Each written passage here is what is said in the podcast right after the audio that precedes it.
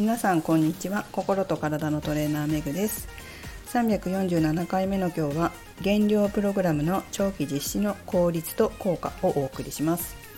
ご存知の方もいらっしゃるかもしれませんが私は健康運動指導士という資格を持っています。この健康運動指導士というのは結構日本ではメジャーな資格で、えー、日本で何か活動する時に持っていると結構あの優位っていうかね、えー、この資格がないとできないこととかも結構あったりするので、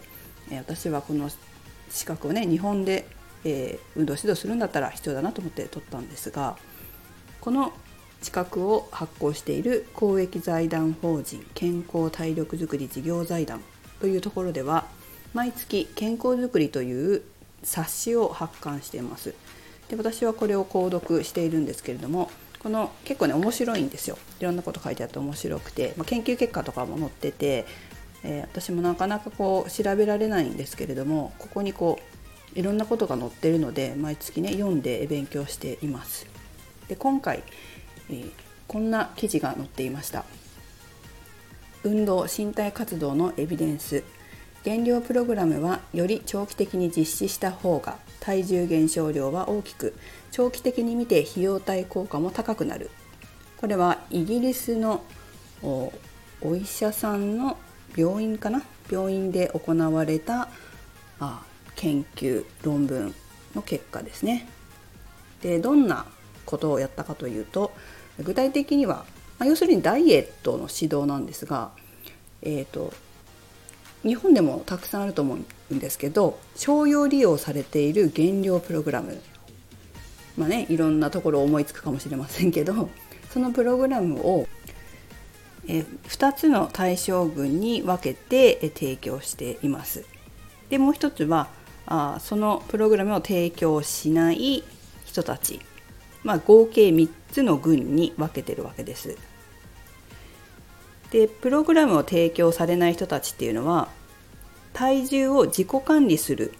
自己管理してもらうんですね。まあ、そのために簡単な助言と32ページの小冊子が提供されたそうです。これが対象群。でもう一つが減量プログラムこれを12週間約3ヶ月かな提供する群ですね人たち提供された人たちかそして3つ目が長期介入群これは52週間。つまり1年間ですね。1年間、プログラム。この減量プログラムを提供された人たちの3つに分かれて、どのような結果が出るかっていうのが研究されました。で研究結果どうだったか結論から言いますとこの商用利用されている減量プログラムを12週間提供するより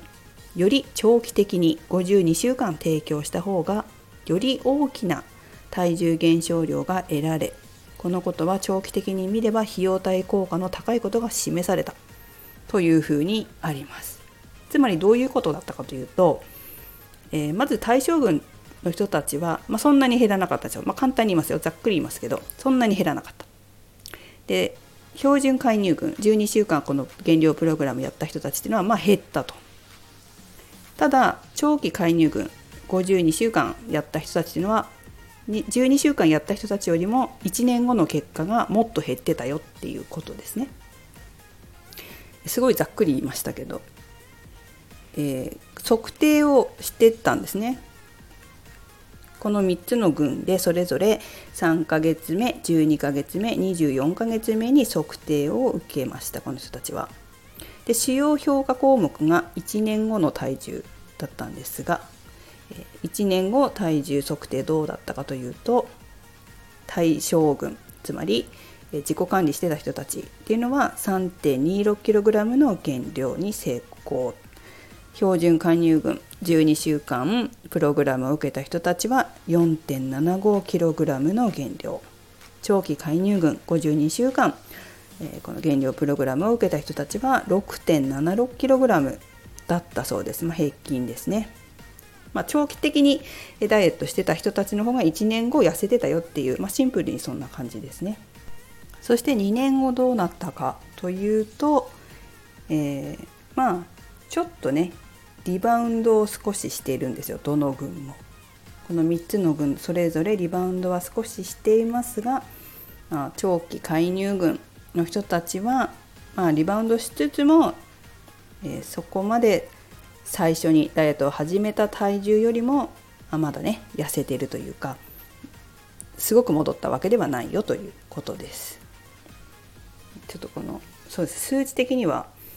えー、2年間の体重減少量、最初から比べてですね。対象群で 2.30kg 標準介入群12週間した人たちで 3kg 長期介入群52週間の人たちは 4.29kg ですね。最初の時と比べて。まあ2年後にはそうなってたよっていうことですね、まあ、ちょっとリバウンドしてるんですよね。で研究者によるコメントというところに筑波大学の先生がこんなコメントをしております。このプログラムですね実は3ヶ月目はですね3ヶ月目は同じプログラムを実施しているので、えー、標準介入群も長期介入群も同じ体重減少量なんですよね同じぐらいその後、まあ標準介入群は12週間で終わりなので徐々にリバウンドしていくのに対して、え長期介入群52週の人たちは、まあ、1年後までプログラムがあるわけですからそこまで減量して、まあ、その後少しずつリバウンドしてるということだと。でこのような長期的な減量プログラムの提供は当然のことながらコストはかかるけど、25年間の費用対効果をシミュレーションした結果ちょっとここには載ってないですけど25年間のえ費用対効果をシミュレーションしたようなんですね。その結果、まあ、初期投資として見合った戦略であることが示されていますと。で、え、その最後にいかにして長期的にリバウンドさせないかは重要な未解決課題の一つですだそうです。はい。ま、なんか調べたんですね。このシミュレーションしたみたいですね。ちょどのぐらいの費用対効果があるのかっていうこと。まあ、そうすると、まあ、1年間かけて痩せていった人たちの方が3ヶ月の人たちよりも費用対効果は高いんじゃないかと。ただ最後の面白いですよね。あリバウンドさせないかが未解決課題だと。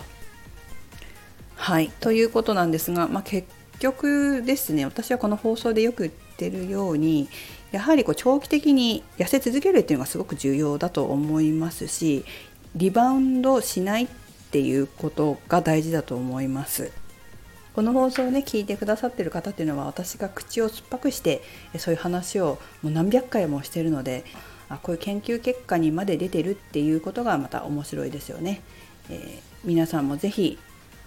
長期的なダイエットしてください。そしてリバウンドしないようにねずっと痩せ続けて痩せたらその体キープできるように潜在意識レベルでセルフイメージ変えられるぐらいまでやってみてください。それではメグでした。